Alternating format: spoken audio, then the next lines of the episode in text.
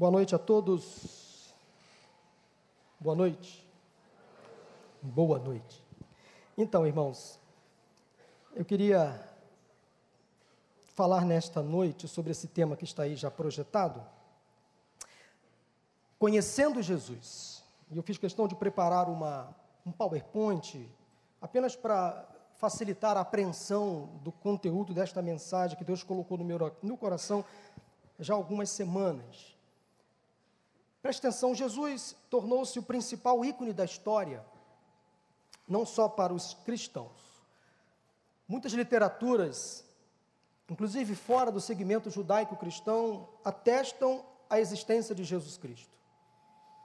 Obviamente, nem todas essas literaturas admitem que Jesus é o Filho de Deus encarnado, o próprio Deus, o Messias prometido, mas sugerem alguma força superior sobre este personagem que nós conhecemos, ou achamos que conhecemos.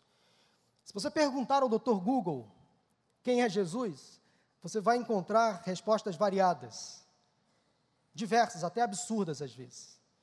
Se você realizar uma pesquisa de opinião no mundo ocidental, civilizado, não precisa ir muito longe, não precisa ir distante, e perguntar quem é Jesus, provavelmente você ouvirá respostas do tipo: Jesus foi o líder de um grande movimento,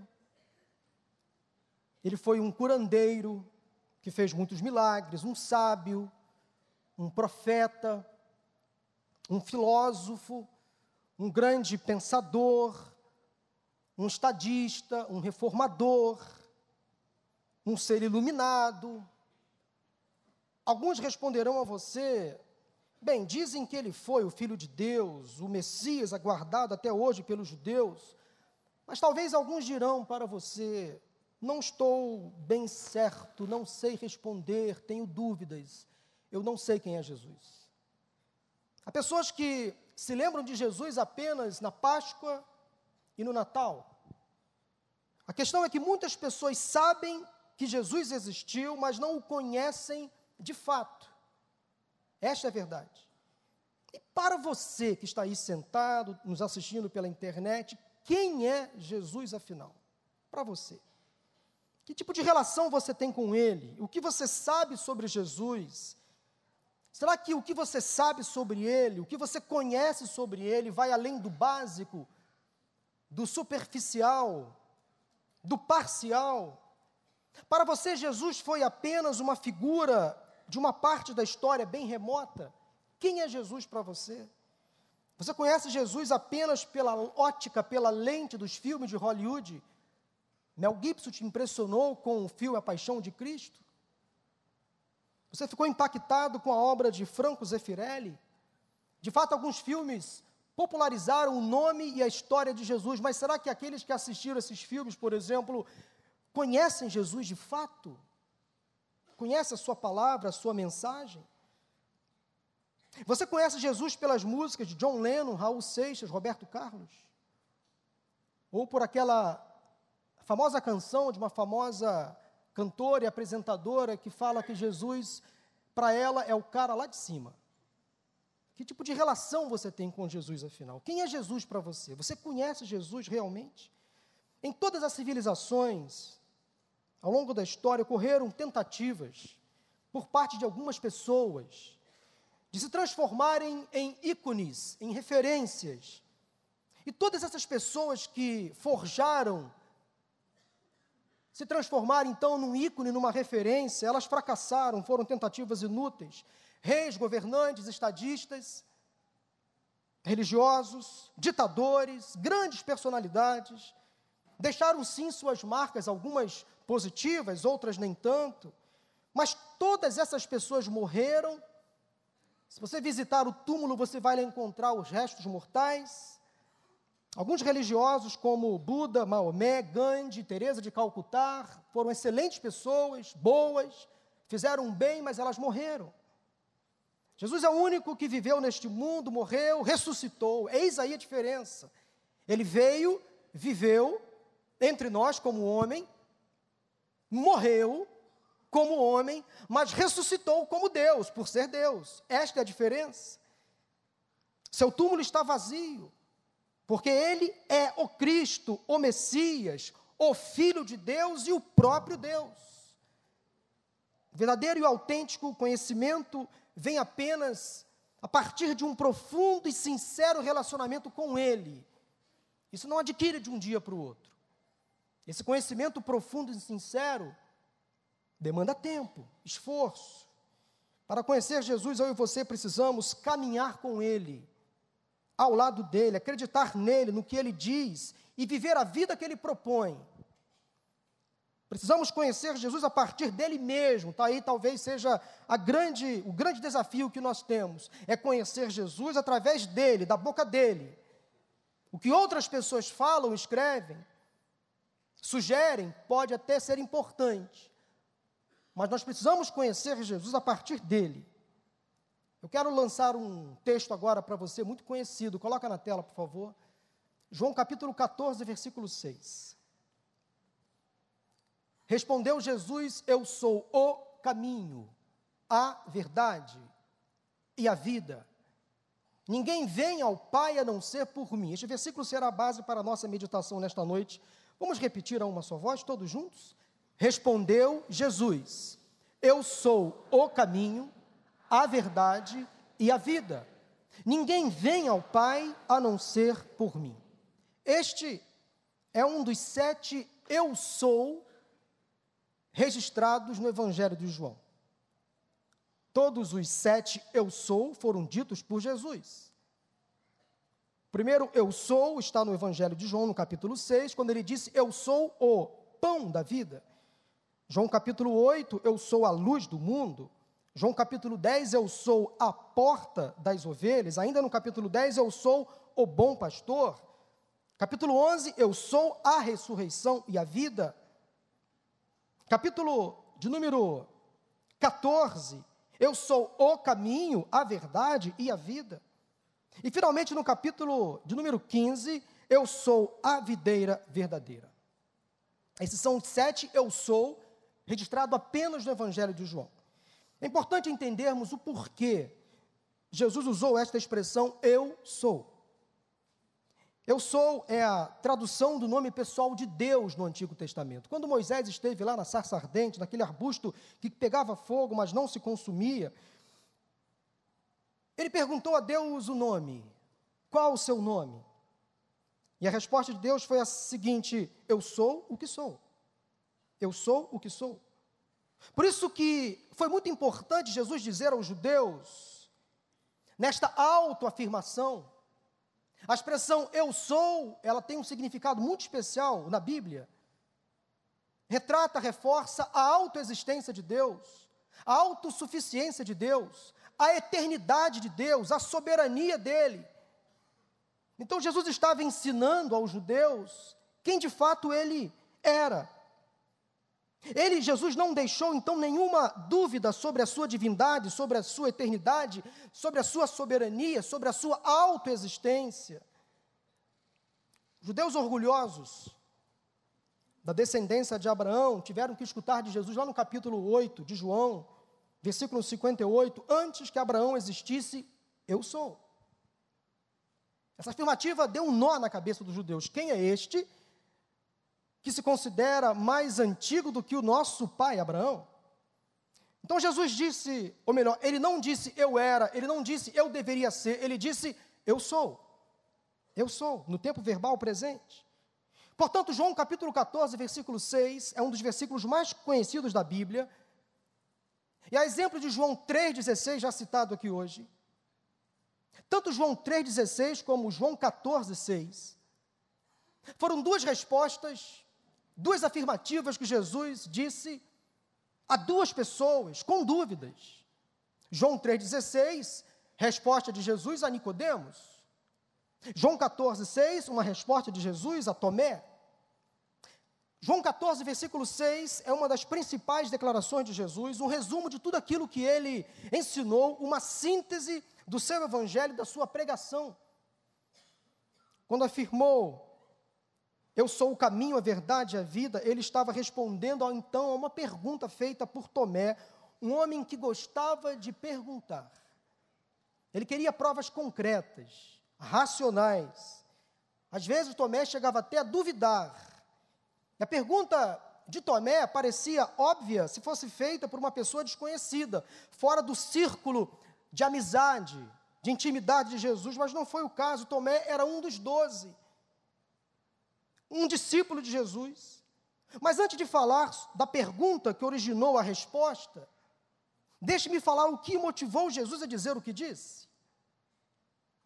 Depois de quase três anos de intensa convivência com os discípulos, Jesus estava finalmente preparando aquele grupo para a sua partida.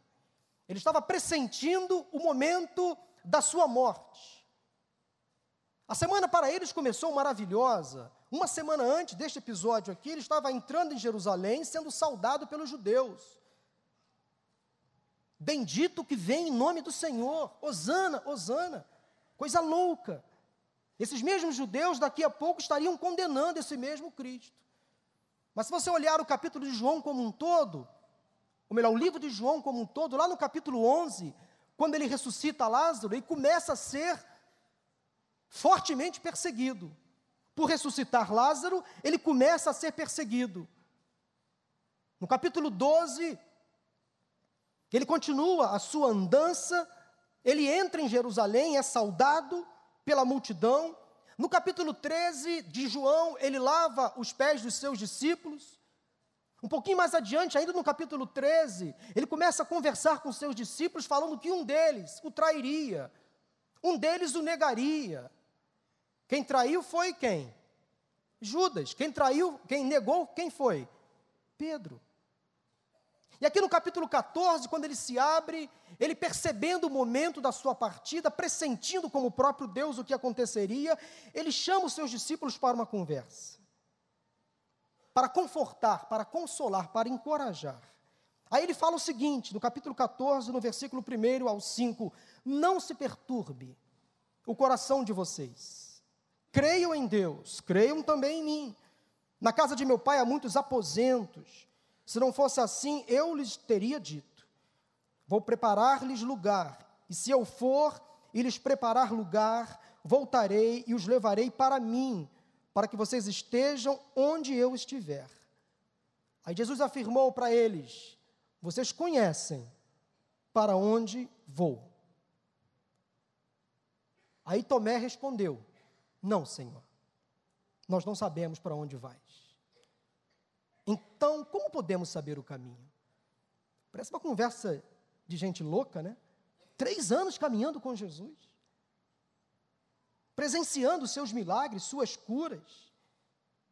Esses homens já tinham visto a água se transformar em vinho, paralíticos andar, cegos ver, mudos falar, o mar se acalmar, o alimento se multiplicar, o próprio Jesus andando por sobre o mar.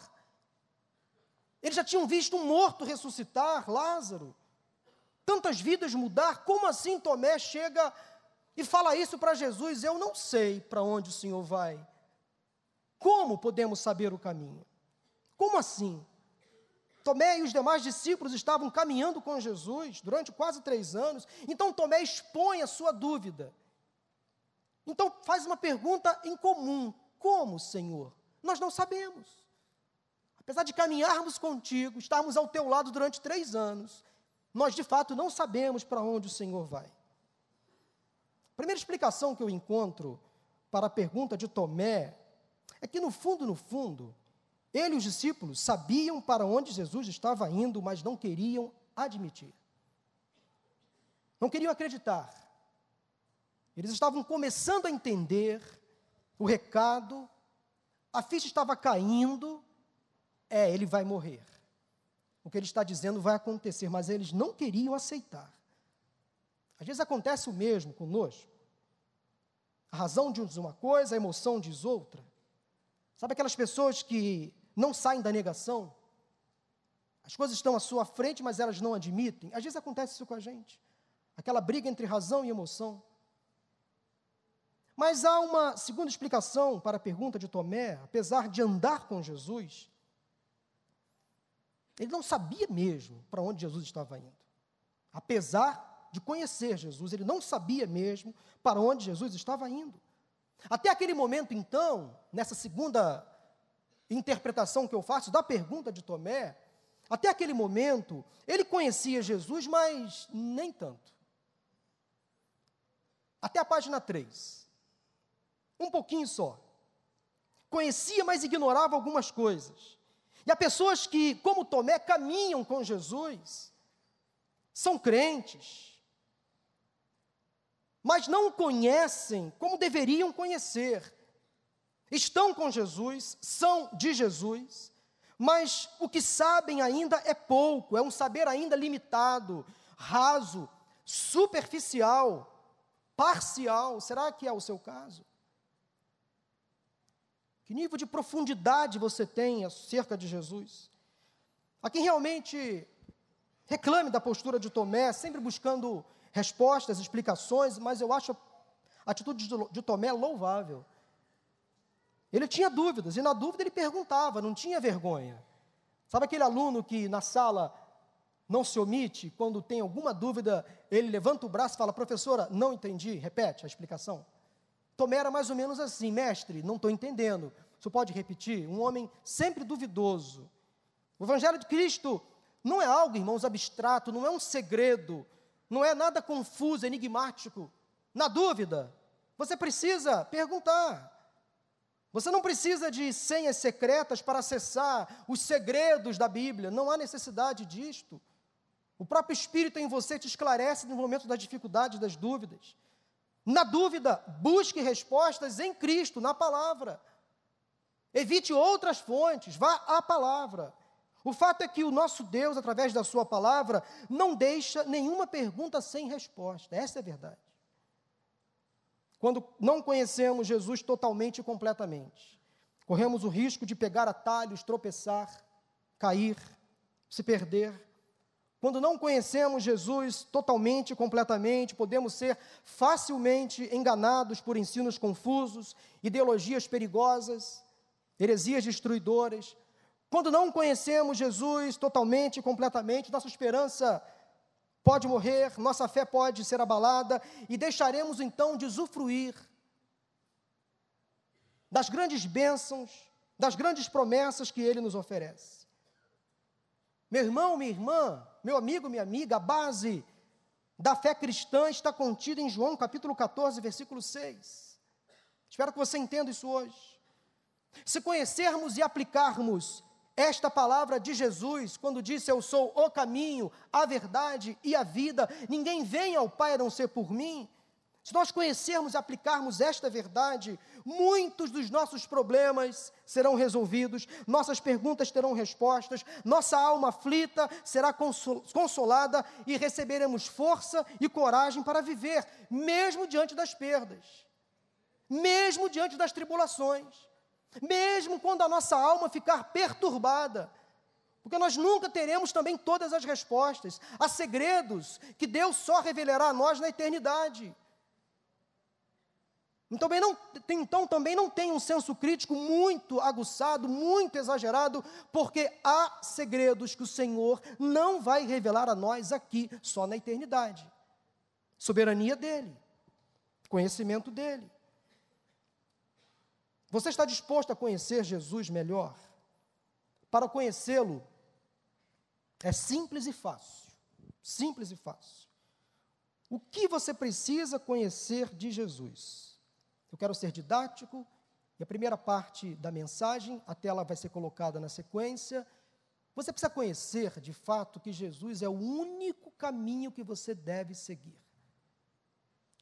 O artigo define não indefine. Ele é o caminho. Não há outra possibilidade. Jesus é o caminho. E essa foi uma afirmação maravilhosa. Jesus estava dizendo o seguinte para os seus discípulos e para nós: Eu não vou apenas mostrar para vocês o caminho, ou dizer o caminho, ou escrever as instruções sobre como chegar lá. Não, eu sou o caminho. Vou levá-lo pela mão à casa de meu pai, então você estará em casa e comigo, se caminhar comigo, se andar neste caminho que eu estou propondo. Ora, se Jesus é o caminho, há um destino. Todo caminho chega a algum lugar. Ele é o meio que nos fará chegar a este lugar e a presença de alguém. Então, à luz do diálogo de Jesus com Tomé e os seus discípulos, em resposta ao duvidoso Tomé, o nosso destino é o céu, onde encontraremos o Senhor, nosso Deus e Pai. Agora, quando a gente estuda a palavra, e a Bíblia é um livro fascinante, é só você parar um pouquinho para estudar a Bíblia que você vai encontrando tantas maravilhas. A palavra que Jesus usou aqui, em João capítulo 14, para designar o céu, ela é muito interessante. O céu na Bíblia é falado de diversas maneiras. O céu na Bíblia é relatado como um país, uma cidade, um reino, o paraíso. Mas Jesus é o único que chama o céu de casa de meu pai. E é uma questão muito importante aqui, quando Jesus fala para os judeus, chamando o céu de casa de meu pai. Ele utilizou essa expressão lançando mão de um costume oriental. Quando um jovem crescia e conhecia uma moça, eles ficavam noivos, com a permissão dos pais. E ele tinha que preparar na casa do seu pai um quarto, um puxadinho, uma extensão da casa que seria dele, mas ligada à casa do seu pai. Então o filho, ele se ocupava em construir então esse quarto junto à casa de seu pai, para que ele e sua esposa morassem somente após a consumação do casamento. Então era uma espécie de puxadinho legal. Puxadinho permitido, autorizado pelo pai. Daí quando o pai atestasse que a obra estava pronta, que o quarto estava concluído, aí finalmente o filho poderia consumar o casamento. Só então ele poderia levar a sua noiva para o quarto, o aposento que ele havia preparado de forma muito especial, que seria a casa dele, junto à casa do seu pai. Desta forma, a casa ficava cada vez maior à medida que os filhos iam se casando. Então Jesus usa essa expressão casa de meu pai, fazendo referência a um costume na época. Observe o que está escrito em Provérbios 24, 27. Ouça o conselho do sábio: termine primeiro o seu trabalho, a céu aberto, deixe pronta a sua lavoura, depois constitua a família. É um conselho muito interessante. E aí, como pastor de família, não posso abrir mão desse ensinamento agora para vocês. Em outras palavras, se alguém aqui quer se casar, Primeiramente, arrume um emprego. Ganhe o seu dinheiro. Alugue ou compre uma casa. E nesse período, nesse intervalo, arranja a moça. Ou o moço.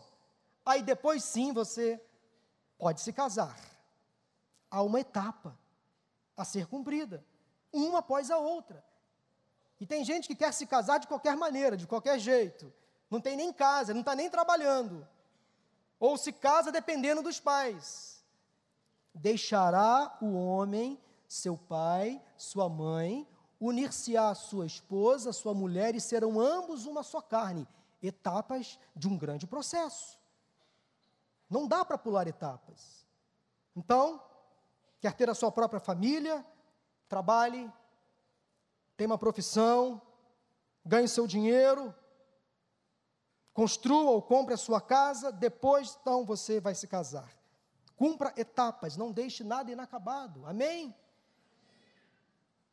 Mas voltando à expressão usada por Jesus, casa de meu pai. Ele disse então que iria para o céu, casa do seu pai, portanto, casa do nosso pai. Essa expressão, casa de meu pai, ela é muito interessante, como acabei de dizer. E há uma outra figura aqui belíssima nessa expressão de Jesus. O apóstolo Paulo, em Efésios capítulo 5, de 22 a 33, ele compara o casamento de um homem com uma mulher, com o casamento de Cristo com a igreja. Ou seja, assim como Cristo amou cada um de nós, se entregou por nós, se doou por nós, neste amor sacrificial, ágape. Um marido deve fazer o mesmo pela sua esposa, à luz do que está em Efésios capítulo 5, 22 a 33. Se o noivo é Cristo, nós, igreja, somos a noiva, ele, o noivo, já preparou o nosso lugar, o nosso aposento, portanto, já há um lugar reservado na casa do Pai para cada um de nós. O noivo, Jesus, já foi na frente, já existem lá aposentos para cada um de nós. Portanto, há um lugar reservado para você na casa do Pai, no céu. Ele já foi na frente. E um dia haverá a consumação da nossa salvação com o casamento de Cristo com a sua igreja. A boa notícia é que este dia está chegando. Eu não sei se você está atento, mas Jesus está voltando. Os sinais estão à porta. Observe o que está escrito agora em Apocalipse, capítulo 19, versículos 7 a 9. Observe como a Bíblia, ela, ela faz sentido. Regozijemo-nos, vamos alegrar-nos e dar-lhe glória, pois chegou a hora do casamento do cordeiro, e a sua noiva já se aprontou, já se ataviou, como diz algumas versões. Para vestir-se, foi-lhe dado linho fino, brilhante e puro. E o anjo me disse: Escreva, felizes os convidados para o banquete do casamento do cordeiro. E acrescentou: Estas são as palavras verdadeiras de Deus. O casamento já está marcado nós não seremos apenas convidados para o casamento, nós seremos a noiva do casamento. Ele já foi na frente, ele já está na casa do Pai, aguardando cada um de nós chegar lá para estar com Ele durante toda a eternidade. Você tem noção do que é isso? Tem noção da grandeza disto?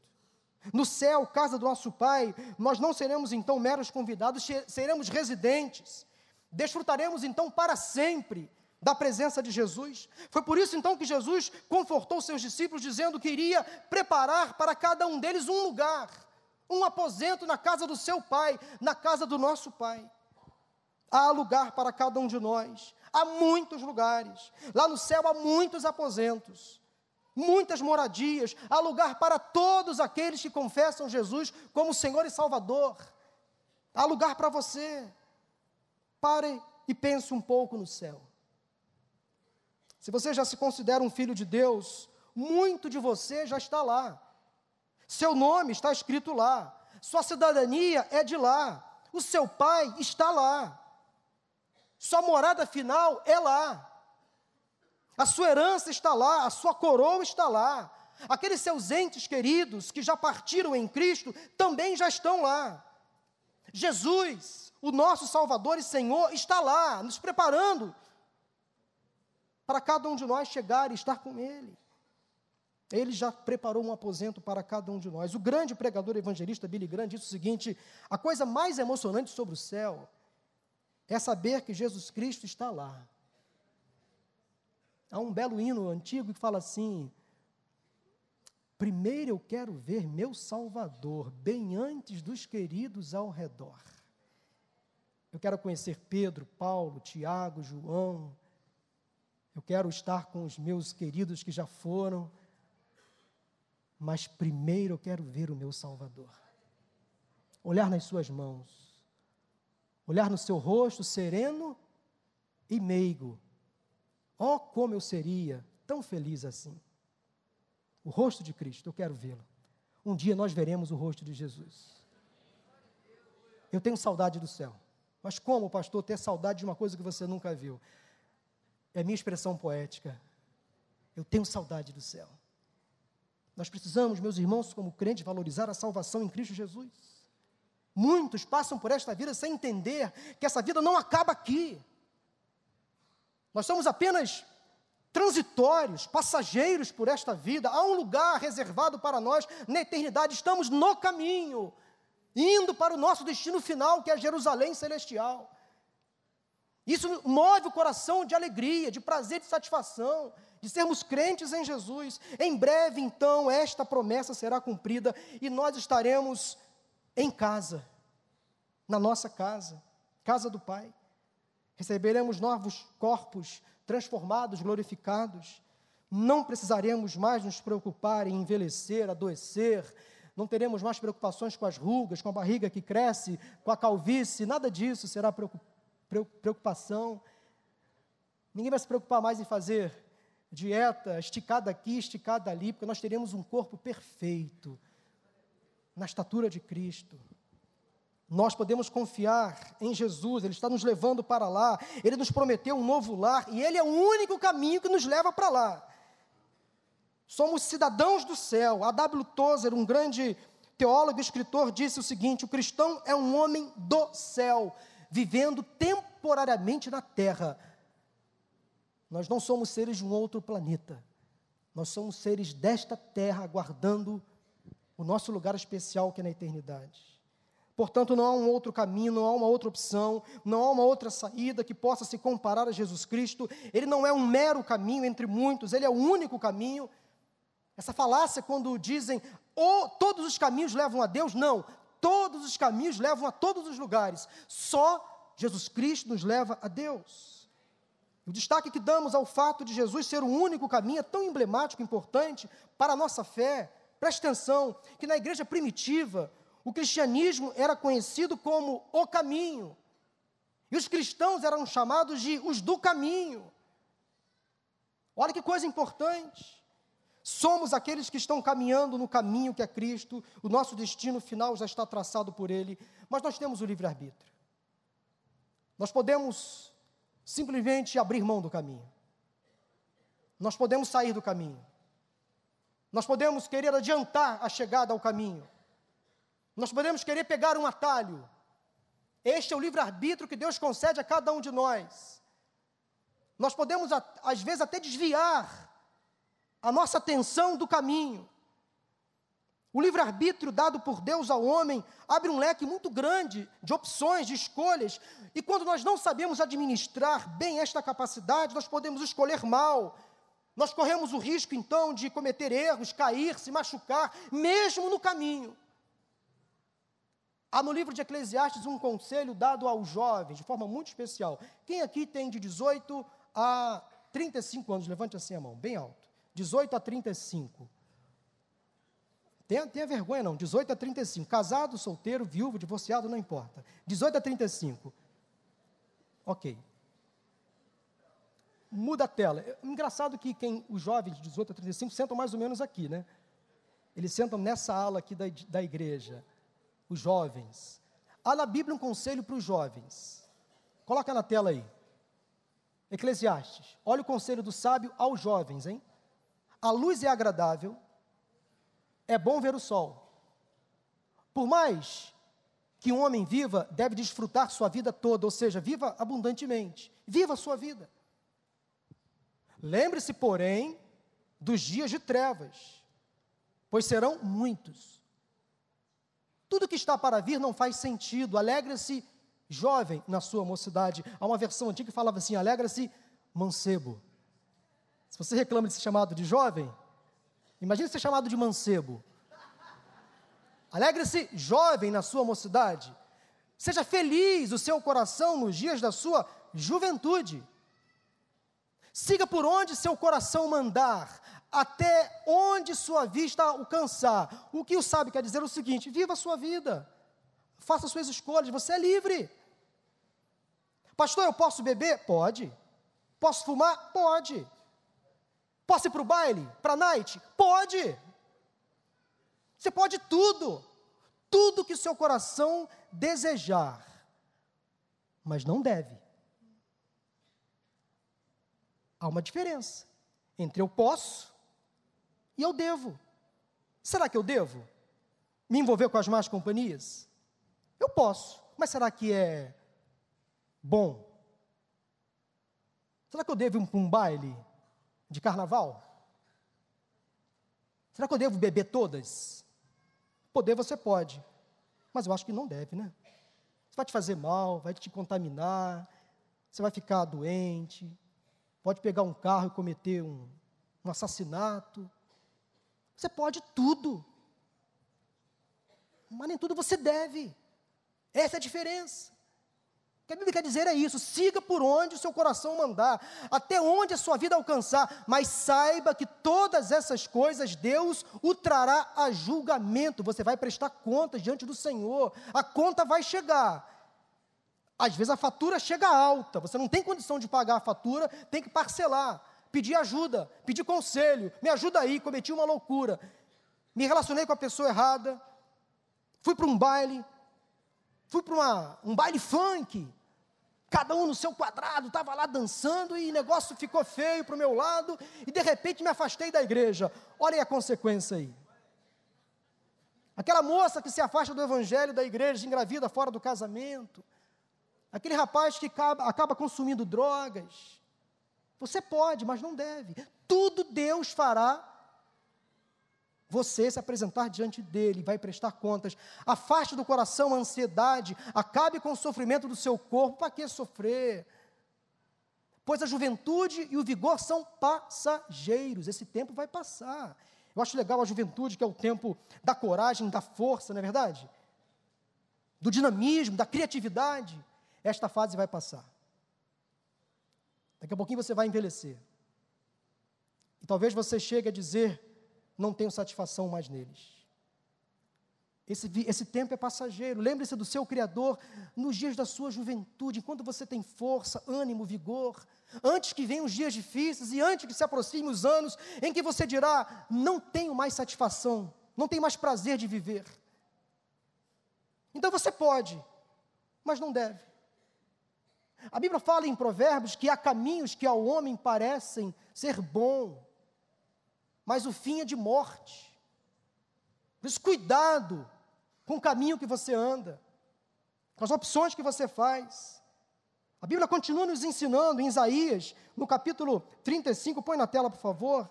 Há uma linda e profunda exposição profética sobre o ministério de Cristo, sobre esse caminho que ele propõe, e ali haverá uma grande estrada, um caminho que será chamado caminho da santidade. Os impuros não passarão por ele, servirá apenas aos que são do caminho. Os insensatos não tomarão. Ali não haverá leão algum, nenhum animal feroz passará por ele. Ou seja, Deus vai proteger você deste caminho. Nenhum deles se verá por ali, nenhum inimigo, nenhuma fera. Só os redimidos andarão por ele. E os que o Senhor resgatou voltarão. Os afastados retornarão a este caminho, que é selado pelo Espírito Santo da promessa, mesmo que se desvie do caminho, mesmo que pegue um atalho, antes de morrer, ele voltará ao caminho. Ele estará de volta ao caminho, é promessa de Deus. Entrarão em Sião com cantos de alegria, entrarão na terra prometida. Duradoura alegria coroará sua cabeça Júbilo e alegria se apoderarão deles, e a tristeza e o suspiro fugirão. Lá no céu não haverá mais choro. Esta é a promessa. Aleluia, meus irmãos, eu quero continuar andando por este caminho. Mas quem sabe há pessoas aqui hoje que se sentem sozinhas, confusas, perdidas. Eu não sei que tipo de opção você tem feito, quais são as suas escolhas. Você sabe o seu destino? Você sabe para onde você está caminhando? Uma pessoa disse, e eu anotei, o seguinte: a vida de um homem é composta da seguinte maneira, preste atenção. Em média, por 20 anos, sua mãe perguntando: para onde você vai? Nos próximos 40 anos, sua esposa perguntando: onde você esteve? E no seu funeral, todos se perguntando: para onde ele foi? Já pensou nisso? Que um dia você vai estar vestindo de um cobertor de madeira? É inevitável não pensar. Tem gente que não gosta de pensar sobre esse dia, mas um dia nós estaremos lá diante da morte. E aí? Quando alguém olhar para o seu corpo no caixão, eu não quero ser fúnebre nesta hora, eu quero ser apenas realista. O que dirão a seu respeito? Quando olharem para o seu corpo, o que vão dizer a seu respeito? Será que perguntarão para onde ele foi? Eu quero que perguntem Ou que falem de mim coisas sinceras, verdadeiras, como uma vez eu ouvi, já disse aqui, uma pessoa que estava num sepultamento e falando assim: olha, boa gente, morreu, já se foi. E sepultamento de crente sempre tem uma piadinha, né? Olha, sepultamento, você quer rir um pouquinho, vai no enterro de um crente. É um ambiente alegre. É verdade, é verdade. Claro, tem tristeza, tem saudade, mas tem alegria. Você encontra amigos que você não vê há muito tempo. Aquele familiar distante só se encontra em casamento, em funeral, ele vai estar lá no dia do sepultamento de alguém. No dia da sua morte, muita gente vai estar lá. Espero que sim. Aí perguntaram assim: o que, o que você quer que fale sobre você no dia da sua morte? Ah, eu quero que fale que eu fui um grande homem, um grande pai, um grande esposo, um homem muito bom. Aí teve um cara assim, muito sarcástico, falou assim: Sabe o que eu quero que digam sobre a minha pessoa no dia da minha morte? Eu quero que olhem para o meu corpo e falem assim: Ih, ele está se mexendo. de brincadeiras à parte, eu e você queremos que falem bem de nós. Eu e você queremos que falem de nós o seguinte: está com o Senhor, está no céu, viveu uma grande vida aqui, caminhou pelo caminho correto, está com o Senhor. Que a esperança mais profunda do que esta ouvir de alguém sobre uma pessoa morta num caixão, está com o Senhor servo de Deus, fiel até a morte, está com o Senhor. Eu peço que você pense sobre isso. Talvez há pessoas aqui, eu estou apenas concluindo a primeira parte do meu sermão e dá vontade de fazer um apelo agora. Porque há pessoas aqui que precisam hoje entregar-se a Jesus, porque não tem esta certeza. Meu amigo, hoje tu tens a escolha, diz uma antiga canção: vida ou morte, qual vais aceitar? amanhã, daqui a pouco, pode ser muito tarde. Hoje, hoje Cristo te quer libertar. Essa mensagem tem que continuar sendo pregada. Porque há pessoas que não entendem a grandeza da salvação. Passam pelas nossas igrejas, conhecem Jesus superficialmente, são amigos do Evangelho, mas não se comprometem, não aceitam a Jesus, não tomam uma decisão. É preciso sim confessar Jesus como Senhor e Salvador. Para onde você vai? Qual o destino da sua alma? Para onde você tem, por onde você tem andado? Com quem você tem andado? Que tipo de caminho tem você percorrido? As suas escolhas determinam o seu futuro. Se você crê que a Bíblia é a palavra de Deus, você precisa caminhar no caminho, e o caminho é Jesus. E é o único caminho para seguir. Se por alguma razão você desviou e pegou um atalho, ainda dá tempo de voltar. Há uma sinalização à sua frente, um retorno, bem à sua disposição. Isaías 30, versículo 21, quer você se volte para a direita, quer para a esquerda, uma voz atrás de você lhe dirá: Este é o caminho, sigam. Ande no caminho certo, ande pelo caminho que é Jesus. Mas sabe o que mais você precisa fazer ou saber para conhecer Jesus. Em segundo lugar, Jesus é a verdade que você deve crer. Jesus é o caminho, Jesus é a verdade. Mas, pastor, não há outra verdade? Não, felizmente não. Felizmente não. Nele encontramos a verdade absoluta. Ele não é uma verdade, ele é a verdade. Em um mundo cheio de crenças, filosofias, ideologias, Jesus se declara como a verdade, não uma verdade, mas a verdade. No capítulo 8 de João, encontramos uma explicação clara de Jesus sobre a verdade. A palavra verdade aparece no capítulo 8 de João durante 13 vezes, e a palavra mentira durante quatro vezes. Ele quer afirmar para os seus seguidores que ele é a verdade. E numa das citações mais conhecidas, Jesus disse: e conhecereis a verdade, e a verdade os libertará.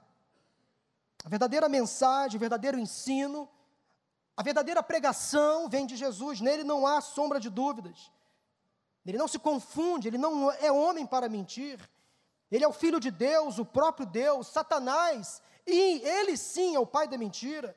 Se a verdade nos liberta, a mentira nos aprisiona, nós nos tornamos então reféns desta mentira. que é Satanás. Jesus veio para nos proporcionar o verdadeiro conhecimento completo e verdadeiro. Ele veio para nos mostrar os verdadeiros valores, a verdadeira filosofia de vida, vida plena e abundante. Ele veio para nos livrar das amarras ideológicas, contrárias à sua vontade. Preste atenção, nós estamos vivendo hoje, meus irmãos, nesse tempo, hoje, nesse tempo, a era da pós-verdade, da contra-informação. Eu tenho estudado sobre isso, eu tenho observado isso. pós-verdade, contra-informação, fake news. Tudo está sendo questionado. Todo mundo está criando a sua própria verdade, a sua própria tese, a sua própria teoria, os seus próprios argumentos, e a base nem sempre é confiável. De uma hora para outra, todo mundo virou especialista em tudo. De onde vem tudo isso? Eu não sei se você tem percebido como as pessoas hoje estão intelectualizadas demais, conscientes demais de tantas coisas sem fundamento. Porque nós vivemos a era do relativismo. Coloca na tela, Claudinho, por favor. O relativismo tem se mostrado um dos principais inimigos das famílias, das igrejas, da própria sociedade. O relativismo é a teoria que diz o seguinte: o relativismo é a base para os nossos juízos na área do conhecimento, da teoria, a teoria que diz que a base para os nossos juízos nas áreas do conhecimento, da cultura e da ética difere de acordo com as pessoas, acontecimentos ou situações, ou seja, para o relativista, tudo é relativo, nada é absoluto. O relativismo prega então que cada pessoa deve satisfazer suas vontades como bem entender, ou seja, não há regras, não há limites, não há parâmetros, não existe o certo e o errado, tudo vai depender do ponto de vista de quem olha, do interesse de quem vê, da motivação daquele momento. Ou seja, o relativista, ele relativiza tudo. Tudo é permitido. Tudo é correto. Tudo é bom.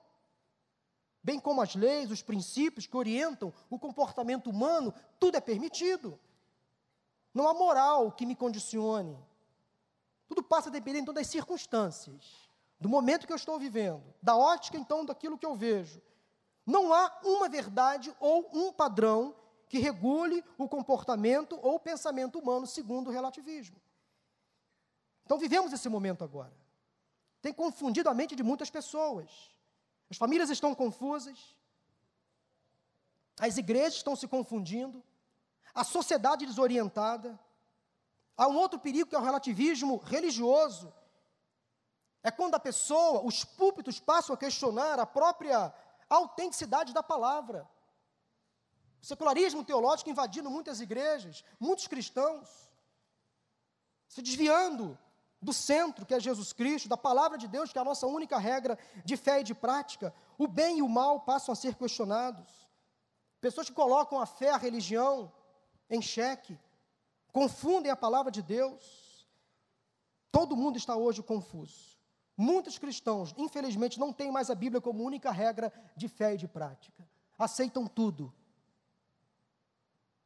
Para defender o seu pensamento, relativista usa algumas expressões do tipo: depende do ponto de vista, veja bem, não é bem assim. Mas isso não tem nada a ver. Essa interpretação está furada, é arcaica, você é retrógrado, conservador. A Bíblia é um livro, é um papel, aceita tudo. O relativista, então, relativiza tudo, seja na rua, no trabalho, em qualquer lugar. Tudo é relativo. Não há mais parâmetros, não há mais regras. Não há mais uma ideia, há muitas ideias. Ora, se a partir do momento em que não existe uma verdade absoluta, as regras, as normas, os regulamentos, os limites perdem importância. Tudo passa a ser aceito, tudo é permitido, tudo é autorizado tudo é liberado, vale tudo. Vale tudo para ser feliz. Seja feliz à vontade, você é dono de si. Todo ser humano, sem exceção, precisa de freio, de limite. Se eu entender que isso aqui não significa risco, eu posso cair e me machucar. Eu tenho que saber que eu sou limitado, sim. Nem tudo que eu quero, eu posso. Há um risco. Quando eu assumo decisões erradas, eu posso cair, me machucar e ter dificuldade para me levantar. palavra de Deus diz, em 1 Coríntios, põe na tela, por favor, Claudinho, tudo é permitido, mas nem tudo convém. Olha a Bíblia como nos regula para o nosso bem. Tudo é permitido, mas nem tudo edifica. Ninguém deve buscar o seu próprio bem, mas sim o de outro. A, Bíblia, a vida não pode ser egoísta, tem que ser altruísta. Nós temos que pensar uns nos outros. Assim, quer vocês comam, bebam ou façam qualquer outra coisa, façam tudo para a glória de Deus, não se tornem motivo de tropeço, nem para judeus, nem para gregos, nem para a igreja de Deus. Também eu procuro agradar a todos de todas as formas, porque não estou procurando o meu próprio bem, mas o bem de muitos, para que todos sejam salvos. Graças a Deus que nós temos na palavra de Deus o nosso alimento, a nossa regra de fé e de prática, que nos traz de volta ao prumo, ao equilíbrio, ao centro da vontade de Deus. Nós não podemos nos esquecer do que diz a palavra. Nós temos a Bíblia como a nossa referência, a nossa, a nossa bússola, o nosso manual de sobrevivência, e não vamos abrir mão do que diz a palavra. Deste púlpito você sempre ouvirá mensagens bíblicas, pautadas na palavra de Deus. A filosofia é importante? É. A sociologia também, a psicologia, idem. Todas as ciências, mas todas elas não se igualam ao poder que há na palavra do Senhor. Viva, eficaz, nós não vamos abrir mão da palavra. Não estamos aqui negando a ciência. Não estamos abrindo mão do conhecimento. O conhecimento sempre é bem-vindo. O questionamento é válido. A crítica é necessária. Mas tudo tem o seu limite. A nossa regra é a palavra. Qualquer ciência, qualquer conhecimento, qualquer filosofia, qualquer ideologia que se contrapõe à palavra é anátema. Precisamos deixar isso claro. Precisamos. Mas tem tanto crente confuso por aí, distante. Aí vem as consequências. Em quem você tem crido, afinal? Em quem você tem depositado a sua confiança? Acredite, Jesus é a verdade, confie nele, o seu fim será bem melhor. Pare de brigar com Deus, com o mundo, com a igreja, com os crentes, pare de duvidar da Bíblia. Arrependa-se, ceda, renda-se. Não vale a pena. É sofrimento na certa. Curve seu coração diante do Senhor, Ele tem a melhor proposta para você. O melhor caminho para você seguir vem dele. A única verdade vem dele. Renda-se ao Senhor. Mas ainda há um detalhe final muito importante que você precisa conhecer sobre Jesus. Ele é o caminho que devemos seguir, ele é a verdade que devemos crer e, finalmente, ele é a vida que você deve viver. Ele é o caminho, a verdade e a vida. Em João capítulo 10, versículo 10, Jesus disse que a vida que devemos viver e a vida que vivemos nele é plena e abundante. Mas diz também que Satanás, no mesmo capítulo, no mesmo versículo, ele age como um ladrão de forma sorrateira, cruel, como inimigo. Ele vem para roubar, matar e destruir. Satanás sabe que o tempo dele é curto. E ele tem procurado ceifar a vida de muitas pessoas. E ultimamente ele tem agido especialmente, preste atenção, contra as nossas crianças, adolescentes e jovens. Ele sabe que os adultos e idosos já estão mais consolidados na fé, na razão, e ele está correndo na frente de nós e oprimindo as nossas crianças, os nossos adolescentes e jovens. E eu preciso falar sobre isso. Eu preciso falar sobre isso. Relutei um pouquinho, mas eu preciso falar nesse término de mensagem. Porque o inimigo, Satanás, sabe que Deus tem grandes planos na vida das nossas crianças, adolescentes e jovens, ele tem destruído essas vidas. Ele sabe como Deus usa os nossos dons, habilidades, talentos para alcançar pessoas para Ele, e Ele tem Satanás paralisado a vida dessas pessoas, confinado essas pessoas dentro dos seus próprios quartos. Muitos adolescentes, muitos jovens, muitas crianças confinadas na sua própria existência, criando um mundo paralelo. Satanás não pode roubar a nossa salvação, mas ele pode roubar a nossa alegria, o nosso prazer de viver. E ele se deleita em fazer isso. Isso tem me preocupado muito, irmãos. Eu preciso falar agora sobre um assunto muito importante que tem chamado a minha atenção e de muitas pessoas. Daí você vai entender por que eu vim com esse laço amarelo aqui. Estamos no mês de setembro. Setembro amarelo é o mês de combate ao suicídio, combate e prevenção ao suicídio. Eu relutei um pouquinho de falar para falar sobre esse tema, porque é um tema controverso. Pessoas que acham que não é preciso falar, porque se falar do tema suicídio, isso pode desencadear um processo, pode potencializar o desejo adormecido em muitas pessoas. Mas eu sou favorável que é preciso falar sim. Porque o suicídio hoje no Brasil, além de ser um problema social, está virando um caso quase que de saúde pública. E como pastor, eu observo que o suicídio hoje é um fato altamente espiritual altamente espiritual. Por isso nós não podemos nos calar. Porque enquanto a igreja se cala, o inimigo trabalha. É papel da igreja, sim, falar sobre esse problema que Satanás está armando. Ele está propondo a morte. Ele está destruindo as nossas crianças, adolescentes e jovens, adultos e também idosos. Levando essas pessoas a tirar a própria vida. Isso vem dele, Satanás. E nós temos que denunciar orar, clamar, repreender esse espírito de morte que ronda a nossa sociedade. Tantas pessoas deprimidas em nosso meio, tantas pessoas pensando em se matar.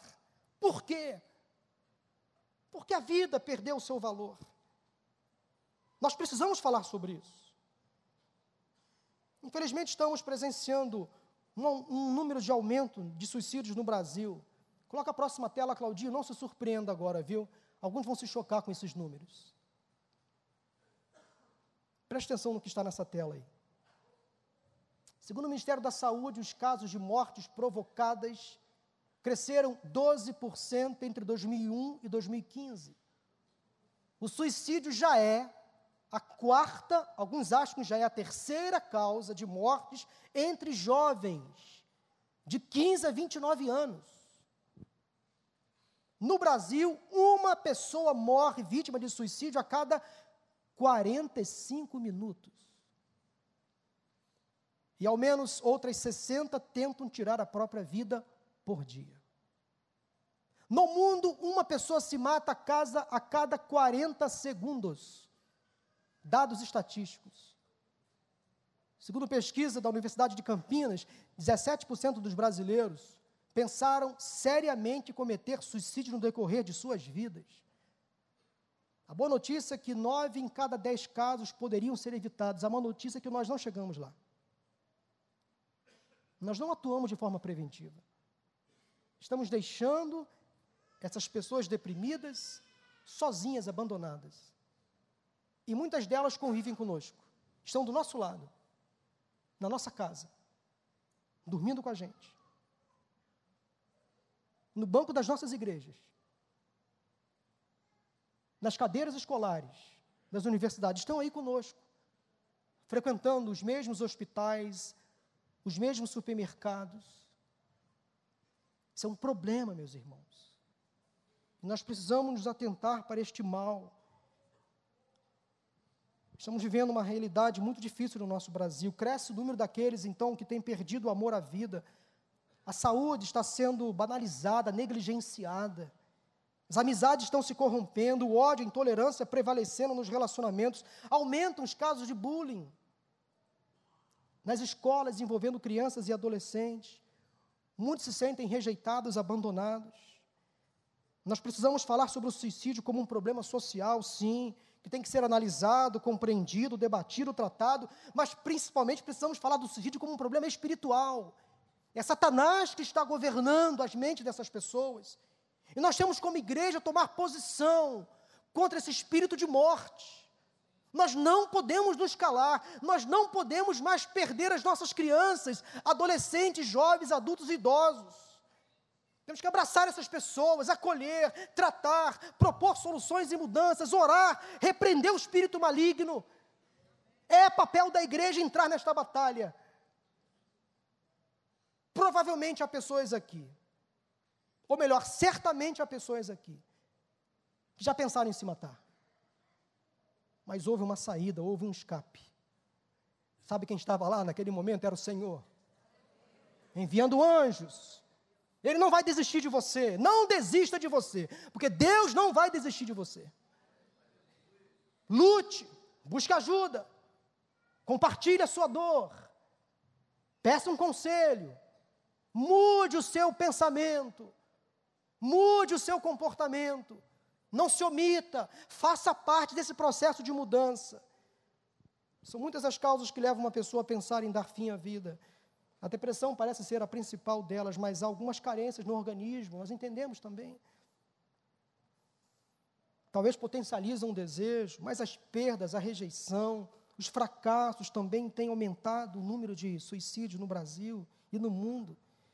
Nós precisamos então aprender a lidar com o fracasso, com a tristeza, com a rejeição. Nós aprendemos a, temos que aprender a lidar com o não.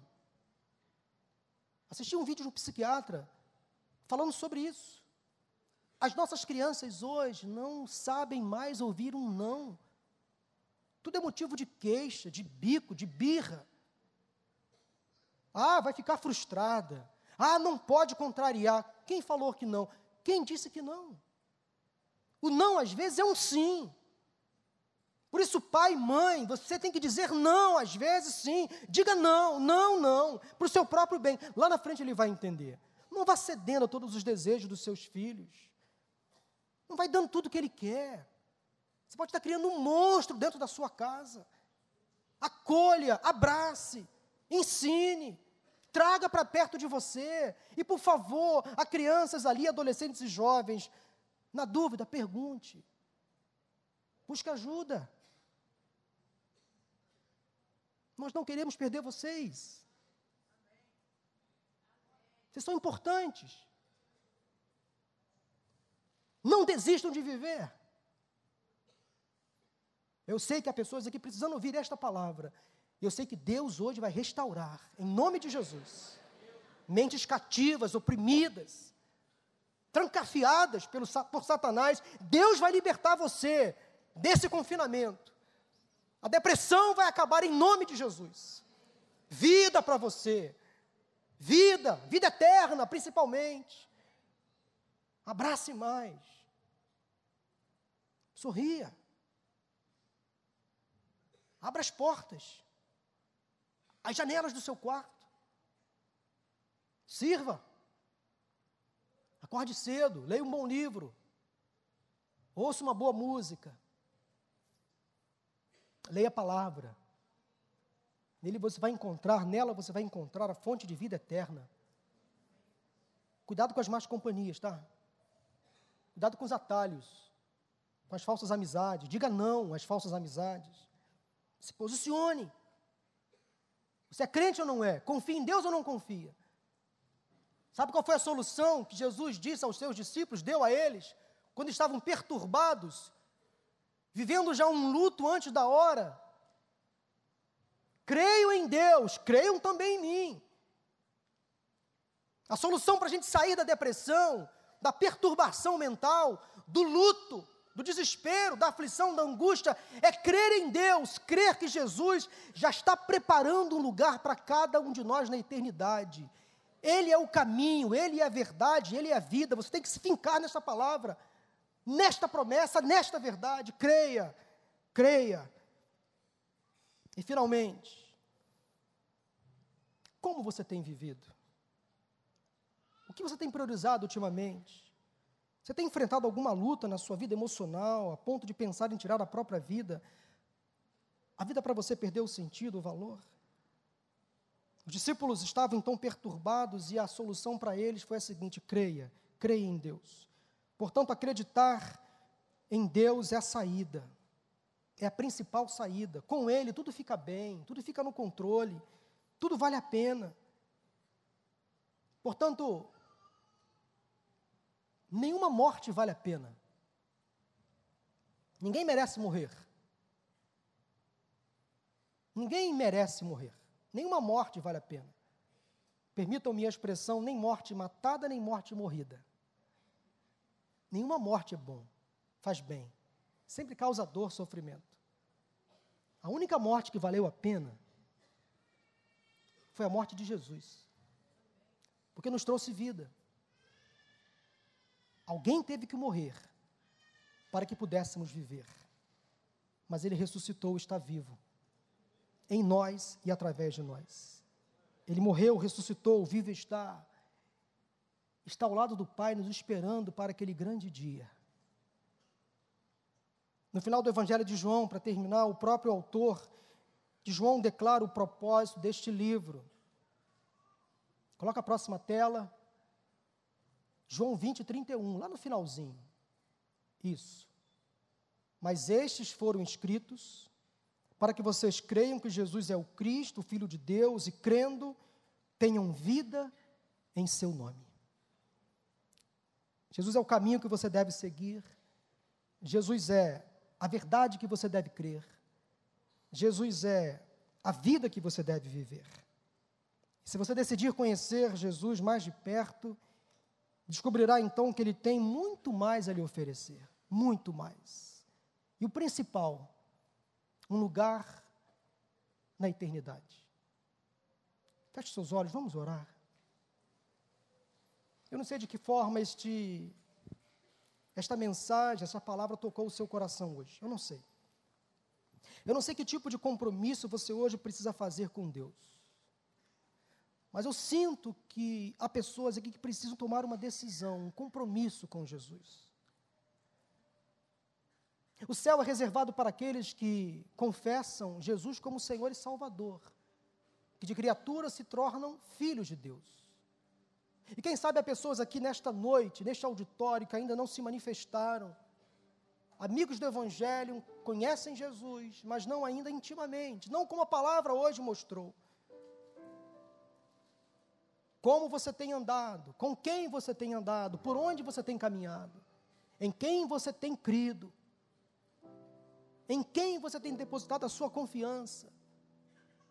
Que tipo de vida você tem escolhido viver? Quais são as suas práticas comportamentais? Ele é o verdadeiro caminho, Ele é a única verdade, Ele é a vida que vale a pena viver. Eu não sei de que forma Jesus falou com você nesta noite, mas eu quero convidar você a se posicionar. Eu quero também convidar aquelas pessoas que, por alguma razão, eu sei que esse apelo é muito difícil. Hoje, talvez estejam vivendo debaixo de uma forte depressão, uma forte aflição na alma. Quem sabe você já pensou em dar fim à própria vida, ou quem sabe você hoje entrou aqui pensando em se matar, achando que não tem mais solução para você, não tem mais jeito. Eu quero afirmar para você, em nome de Jesus, há jeito sim. Há saída sim, há solução sim, há cura sim, há refrigério sim, há transformação sim, porque o nome de Jesus tem todo o poder. Ele quer curar você, libertar você, tirar você do quarto escuro, da prisão, do confinamento que sua alma se envolveu. Ele quer tirar você para fora, trazer você para a luz. Tome uma decisão. Eu sei que é difícil para algumas pessoas, mas vale a pena.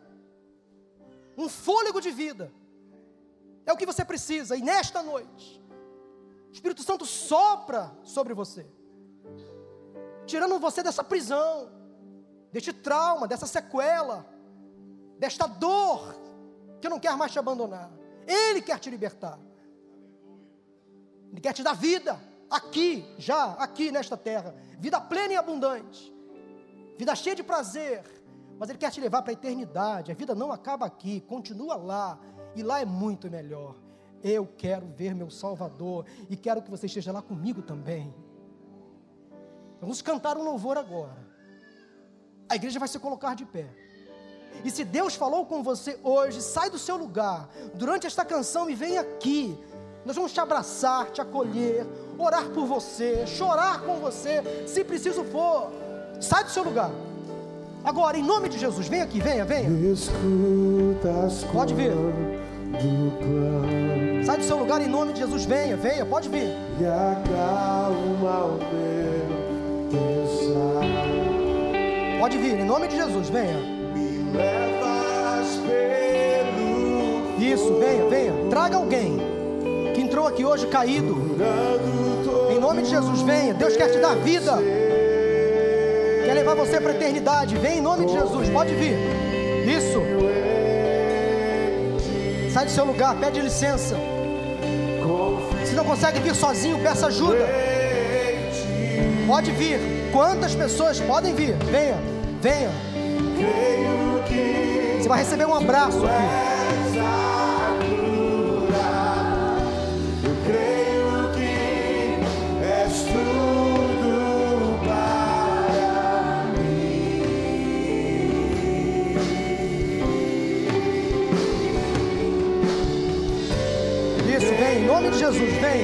Ele quer te dar vida. Isso, vem, em nome de Jesus, venha. Pode vir. Vai orando por essas pessoas aí, estão chorando. Vai orando por elas. Repreendendo o mal, o espírito de morte. Vai orando, vai orando. Há mais alguém? Vem aqui. Isso, aleluia. Há mais alguém? Sai do seu lugar, pede licença. Peça ajuda se você não consegue sair. Saia do confinamento, saia da depressão. Repreenda o espírito de morte. Ele é o caminho, Ele é a verdade, Ele é a vida.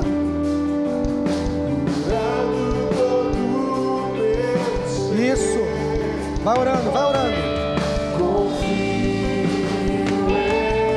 Impõe as mãos, ore por essas pessoas que estão aqui. Sai do seu lugar, se há mais alguém. Pode vir, em nome de Jesus. Creio, Creio que tu és a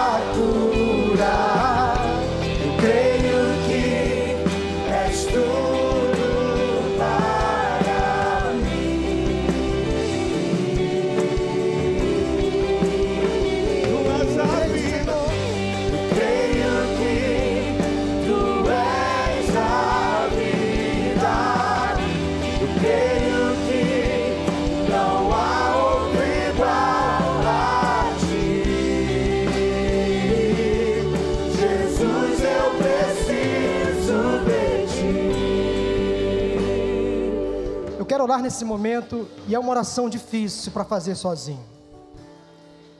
Eu quero intercessores agora comigo. Homens e mulheres de oração que sentem de Deus o desejo, a autoridade de orar por essas pessoas que aqui estão enfermas. Nós vamos mexer no inferno. Vamos tirar pessoas mortas lá de dentro e trazer para a luz. Este é o papel da igreja, irmãos. Este é o papel da igreja. Entrar na batalha, não se omitir. Maior é aquele que está em nós do que aquele que está no mundo. Nós temos o poder do Espírito Santo. Ele, Jesus, quando ressuscitou, deixou em nós esse poder. Então, se você quer orar por alguém que está aqui, sai do seu lugar e vem aqui orar. Os pastores já estão aqui fazendo isso. Os líderes de células já estão aqui. Porque Deus dá a algumas pessoas um dom muito especial de intercessão, o dom da fé, o dom da cura. Eu creio que Deus cura. Onde estão esses ministros? Esses sacerdotes e sacerdotisas, sai do seu lugar, vem aqui interceder, clamar, orar. Jovem, se Deus deu essa autoridade, vem aqui orar. Aí do seu lugar impõe as mãos. O Espírito Santo de Deus está neste lugar. Nós cremos que agora nós vamos saquear o inferno. Não é uma oração qualquer. Não é. Vamos orar. Vamos levantar um clamor. Levanta a sua voz aí do seu lugar. Ore pelas pessoas que estão aqui. Um exército está agora armado neste lugar. Anjos do Senhor estão aqui, orando pelas pessoas enfermas, deprimidas, cabisbaixas, oprimidas por Satanás. Toda opressão maligna agora vai embora em nome de Jesus. Satanás não tem mais poder sobre a mente dessas pessoas, sobre a saúde emocional dessas pessoas, sobre a saúde física dessas pessoas. Satanás, você não tem autoridade mais sobre elas. Nós libertamos essas pessoas do, no poder que há no nome de Jesus. Hoje elas estão recebendo a cura, o milagre, a restauração. Todo espírito de morte nós repreendemos em nome de Jesus. Toda a vida que estava andando distante do Evangelho, agora volta para os caminhos do Senhor. Toda filosofia, todo engano, toda ideologia contrária, nós declaramos agora que elas estão sepultadas em nome de Jesus. Elas não têm mais poder sobre a mente, não vai mais colocar cativa essas mentes, elas estão sendo libertas pelo poder no nome de Jesus. Elas estão agora vivendo a vida plena, abundante que só Jesus pode oferecer. A cura neste lugar, a libertação deste lugar. O Espírito Santo de Deus está aqui para curar, para libertar, para transformar e para salvar. Louvado seja o nome do Senhor. Louvado seja o nome do Senhor. Louvado seja o nome do Senhor. Vida, vida, vida eterna em Jesus. Aplauda o Senhor. Creio